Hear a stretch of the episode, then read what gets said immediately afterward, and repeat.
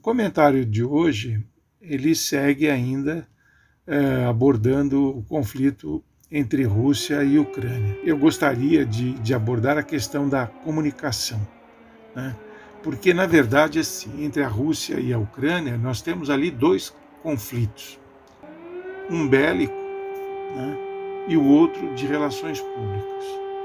No primeiro, o bélico, os russos incontestavelmente levam vantagem.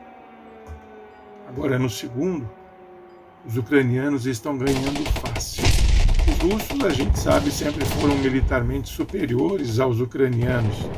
Isso é indiscutível e é histórico. Né? Para fazer a defesa da Rússia no campo comunicacional, eles têm um presidente sênior, o Vladimir Putin, que é carrancudo e de fala dura. O cara era um ex-agente da KGB.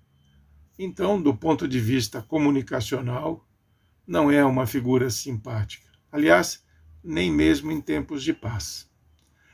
Já os ucranianos, eles têm como porta-voz oficial o seu jovem presidente, o Volodymyr Zelensky, que é um ex-comediante, ator de TV, que sabe interpretar profissionalmente o seu discurso, além de lidar muito bem com as câmaras. Né? Ele se coloca como vítima e herói ao mesmo tempo. E nesse papel duplo, invoca, a meu ver irresponsavelmente, os países do Ocidente para entrarem na guerra a seu favor, lógico, a favor da Ucrânia. Mas vamos tentar fazer uma análise isenta, né, para mostrar os dois lados. A Rússia tem argumentos plausíveis para justificar a sua disputa com a Ucrânia. Mas essas diferenças, digamos assim, elas podem ser discutidas em rodadas de negociação. Aliás, a ONU ela existe para isso. Lembram-se disso, que ela foi criada em 1945, logo após a Segunda Guerra Mundial, justamente para impedir a sua repetição, para impedir esses conflitos absurdos, descabidos, desnecessários. A Ucrânia, por seu lado, sabe muito bem da sua localização de fronteira com a Rússia e que os seus vizinhos, os russos, jamais aceitariam a sua participação como membro da OTAN. Aliás, isso nunca foi segredo, tanto que desde os tempos de Gorbachev existiam acordos nesse sentido. Agora, os planos de invasão de Putin não são novos. O Ocidente já os conhecia, somente não se sabia a data e o horário em que isso aconteceria. Os argumentos do presidente russo são, além de não aceitar a Ucrânia na OTAN, a violência com que os cidadãos russos que vivem no país são tratados por grupos de direita e neonazistas, com a complacência complacência do governo de Zelensky. Que existem neonazistas no governo ucraniano não é segredo de Estado, isso é aberto. É, eles são públicos. Tanto que na capital tem ruas e avenidas com nomes de personalidades simpatizantes dessa ideologia. Agora, se existem neonazistas e uma acusação de perseguição de um povo, caberia à ONU, e não de hoje, mas já há bastante tempo, através da sua área de, de, de direitos humanos, buscar saber a verdade, punir os responsáveis e arrumar um jeito de impedir que isso siga acontecendo. Mas isso tudo vale sempre recordar e reafirmar se faz em mesa de negociação, não com guerras que, como sempre, matam apenas inocentes, ainda que fardados, porque tem muito jovem ali que não sabe exatamente nem por que está lutando. A imprensa hegemônica, isso eu quero ressaltar, antes mesmo da guerra ter início, aceitou como verdadeira e inconteste a versão ucraniana do conflito. Tomou um lado. Né? É verdade, seja dita. A imprensa tem um lado de preferência. A opinião pública, no entanto, para formar o seu juízo, tem que ter as duas versões da história, não pode ficar com uma só. Os países do Ocidente sabem né, que jamais aceitará a Ucrânia na OTAN. Eles temem a instalação de mísseis em suas fronteiras. A reação é esperada.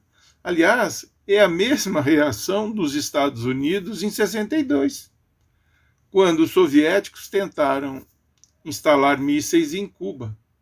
Os livros de história tratam disso.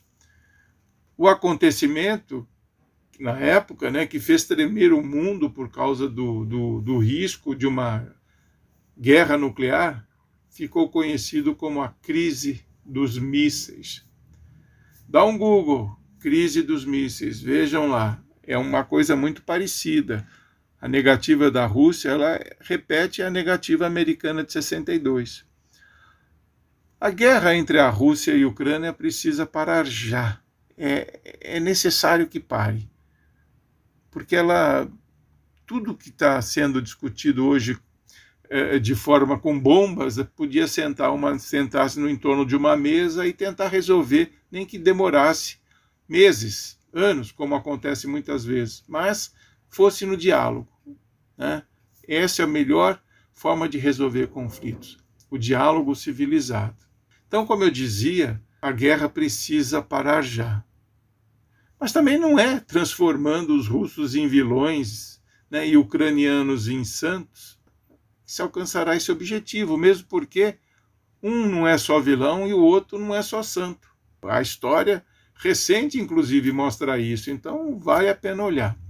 Os países membros da OTAN, a meu ver, ao invés de estimularem o confronto, sufocando os russos com sanções e fortalecendo a Ucrânia com armamentos, deveriam sim chamar os dois países para o bom senso e negociar uma paz verdadeira que fosse prolongada. Não tem sentido, isso é, é inaceitável, no meu, na minha opinião, tá? punir esportistas, artistas e intelectuais russos por causa do que está acontecendo entre Ucrânia e Rússia essas atividades que, esses, que essas pessoas desenvolvem são promotoras da paz, não da guerra. É, você não pode extinguir a cultura, o esporte, por causa disso. Essas, esses indivíduos russos não são culpados, não estão lá. E se eles têm uma defesa, eles defendem o seu país como qualquer outro faria. Ah, então, eu acho que não deve se encerrar concertos, impedir que seleções joguem, nada disso. Sabe, essa parte deve se manter fora do conflito, a meu ver, porque são promotoras da paz, da pacificação. Então, é, é eu acho que é imediato, porque entendo que ao fazerem isso, né, os países do, Ocidente cometem uma violência contra o povo russo né, e estimula né, o ódio contra os seus cidadãos que estão espalhados pelo mundo. É, é, Lembram-se da quando surgiu a Covid, a pandemia, que diziam que nasceu na China, que os culpados eram chineses. Um monte de chinês espalhado pelo mundo começou a sofrer agressões porque por causa dessa narrativa que se espalhou pela mídia, pelas redes sociais, o que é um absurdo. No meu entendimento, isso não, isso a gente tem que respeitar o ser humano. Então, é preciso acabar, sabe? Os países do Ocidente precisam urgentemente de bom senso também, que isso está faltando a todos, e não apenas aos dois países que estão no campo de batalha. E a imprensa, por sua vez, deve cumprir o seu papel de isenção e não tomar partido e divulgar apenas a narrativa ucraniana.